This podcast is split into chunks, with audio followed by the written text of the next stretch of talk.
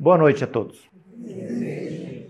Livro Sentidos, 1998, página 105, segundo parágrafo. Nosso corpo de emoção provoca dores. É um tipo de dor que se manifesta no físico. Entretanto, não é física. Você não consegue localizá-la a dor da saudade, do arrependimento, de uma perda. Essa dor não está em um determinado lugar, está no corpo todo, pois está presente no corpo de emoção. Você pensa, tá todo mundo aí pensando. Você tem um corpo de emoção. Se o que você está pensando, se o que você sugere, o que você está vendo, o que te motiva, tudo reflete num, no teu banco de dados, né, de experiências que você viveu, que é no teu corpo emocional. Às vezes vendo coisas, passando por algum aquilo que você viu, você pensou, conectou com mais para frente vocês vão ver uma ligação mais profunda. As dores, as dificuldades, o desconforto está presente aonde? Lá no teu corpo de emoção. Por exemplo, se você acordou com saudades, nostálgica, você está altamente sensível. Aí que qualquer forma de pensamento te remete a muitos estados, que hoje culmina você no consultório médico, o médico já dizendo para você, o teu problema é emocional. E como lidar com isso? Lidar com essas dores, que elas não existem,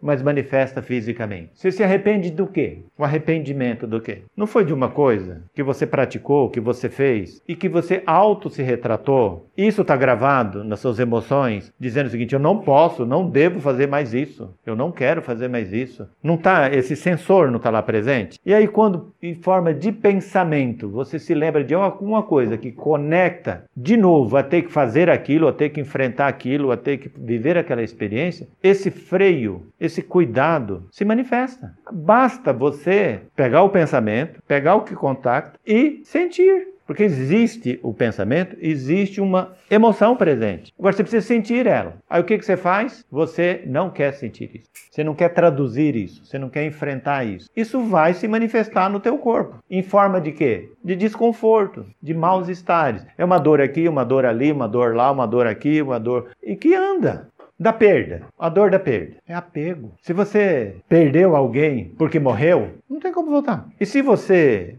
Perdeu porque você achou que era seu. É egoísmo, é apego, é apego. E apego é egoísmo. Quando você se apega a alguma coisa, você perde ela. Essa é uma outra dor. Então você precisa trabalhar o seu egocentrismo e a saudade. Saudade é fácil de resolver a dor da saudade. Ela é soft. Se você está com saudade de alguma coisa, é, rever um vídeo, um filme, está resolvido matou a saudade. Agora, eu tô com saudade, mas eu quero você aqui e agora. Isso é apego, isso é perda, isso faz mal para você. Isso se transforma em dores, em desconforto. Próximo. Livro Virtude, 2001, página 108, primeiro parágrafo, quinto dia da lua nova. O sentir, sustentado nos sentidos, estabelece uma inter-relação física e espiritual muito agradável. Uma música lembra uma formatura, um cheiro lembra uma criança. É essa riqueza é um presente para nós. Nós somos seres altamente sensíveis. Então você pode estabelecer uma relação de superação, de melhora, não tem cheiro que te lembra coisas agradáveis, não tem música que te remete a situações. Você tem esse banco de dados. Então você fica fermentando ou nutrindo o seu sentir porque você não faz uso dos seus sentidos. Então, sai a algum lugar e tenta sentir o cheiro das coisas.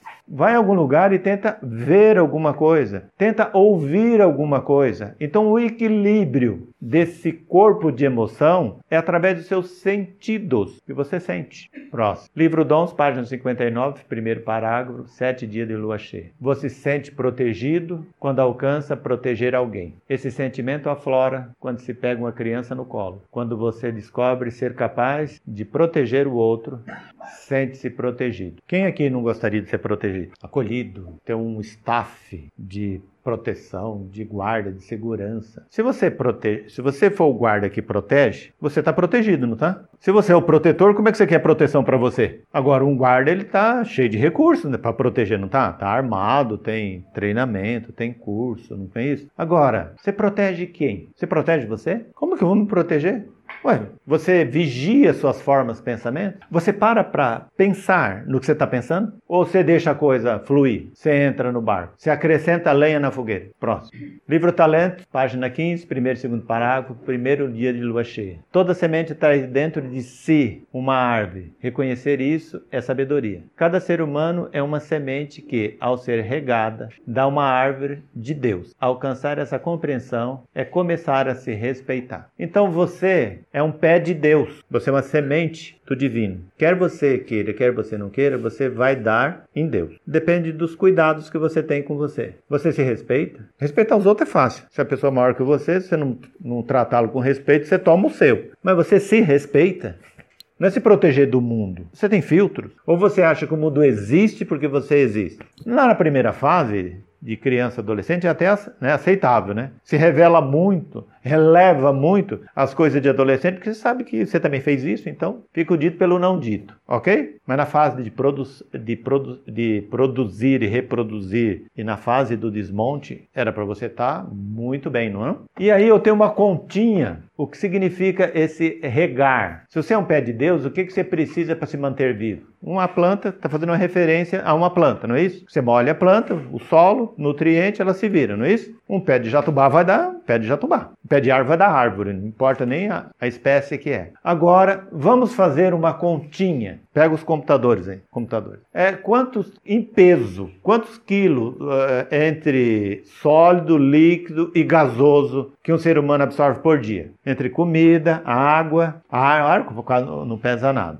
Vamos ficar com, com um quilo e meio. Imagina, café da manhã, uns biscoitinhos antes do almoço. Almoço. À tarde tem o chá. Janta. E hora de deitar ninguém é de ferro, né? Um kefir com as 300 gramas de frutas picadas dentro. E manda para dentro. E vamos pro sono. Vamos por 1,750 kg gramas? 1,750 kg por dia vezes 300 365. Quantos, quantos toneladas? Quantos 600 quilos? 600 quilos, vezes 75 anos. 47. 47 mil quilos, 47 toneladas. A hora que você for embora, esse planeta já não é mais o mesmo. O que você fez com o planeta? Você exauriu esse planeta. 47 toneladas de comida. E pior, o pior está por vir. O que entra, Dá para entender agora por que, que o quilombo tá como tá? O rio Tietê, o rio Pinheiros, dá para entender ou não? A natureza não dá conta de reciclar. Não, mas eu, eu, eu junta junta todo mundo e multiplica aqui para vocês ver o que, que o arraso que vocês fizeram nesse planeta para manutenção do filho de Deus. Você acha que você é pouco? E você vem com mimimi depois de um custo desse? Você me vem chorar as pitanga? Você vai deixar o seu nome escrito na terra? Você não vai compartilhar o que você sabe? Você não vai experienciar o que você ensina? Você não vai ter a humildade de perguntar o que você não sabe? Aprende a pensar, que você vai mudar de opinião e sua vida vai ficar muito melhor. Próximo. Amor 2003, página 200, 126, sexto parágrafo, segundo dia da lua cheia. Na busca da consciência do eu, procurando alcançar a autocura, é necessário se perdoar num acerto consigo mesmo. Depois de todo esse custo, depois de tudo isso que vocês ouviram, você se dá o luxo de não se perdoar. Você quer perdoar os outros. Isso é arrogância. O outro nem sabe que te ofendeu. Ele só olhou para você, ele só fez uma brincadeira. E você se magoou porque teu corpo emocional está doente. Ou melhor, a sua mente está doente e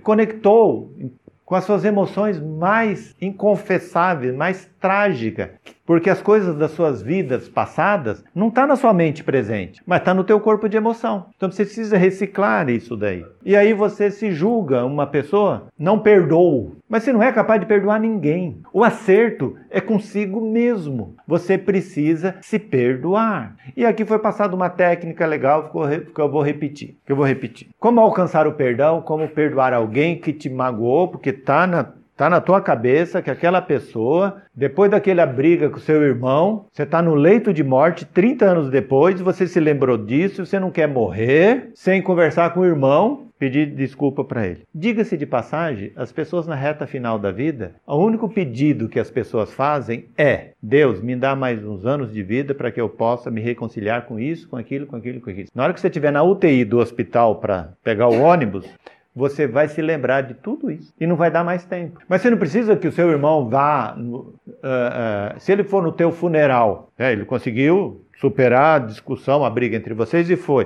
Não vai adiantar nada, você não está ali. Mas você não precisa do, do seu irmão presente para se reconciliar com ele. Aí tem uma técnica. Pega a pessoa que te magoou, que, que te ofendeu, que te tratou mal, que te expôs publicamente, que te humilhou, que ultrajou. Que... Então, perdoa a pessoa com a seguinte técnica. Olha bem para a pessoa que te magoou, e que você deseja pedir perdão, não precisa pedir perdão para ele. Você que tem que se perdoar. E como é que você faz isso? Ó, eu te perdoo por você não ter sido a pessoa que eu esperava que você fosse.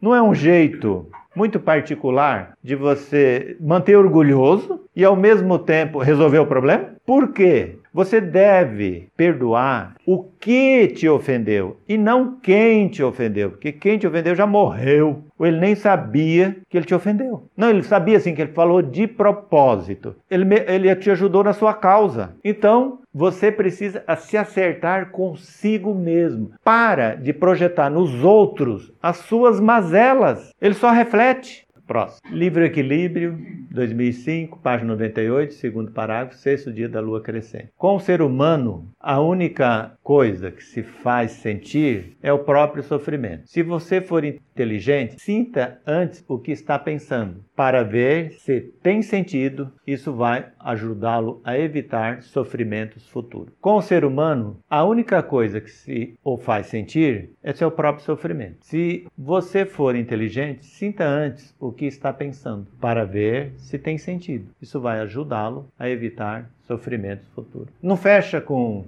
primeiro parágrafo? Você vira o curso da leitura? Você está fadado a você mesmo, dentro da sua experiência, no meio de todo mundo, só que ninguém sente a sua alegria e ninguém sente a sua tristeza. Eu posso ter compaixão com as tuas dores, mas eu não sou capaz de sentir as tuas dores. Eu sou capaz de sentir as minhas dores. Não seria um caos no universo. Então, precisamos compartilhar esse conhecimento de que você é capaz por si só. O curso natural da vida dá para você esse entendimento. Quer você queira, quer você não queira, você vai para a luz, você vai estar com Deus. Detalhe: você nunca piorou, você sempre melhorou. Mas por que eu sofri tanto? Porque você está saindo da ignorância. Você nasceu simples e ignorante. Você não nasceu com pecado. Você não nasceu como uma pessoa do mal. Você nasceu com... ignorando que você tem todos esses recursos presentes dentro de você. É natural esse sofrimento? É e não é, porque você tem livre-arbítrio. Às vezes o meio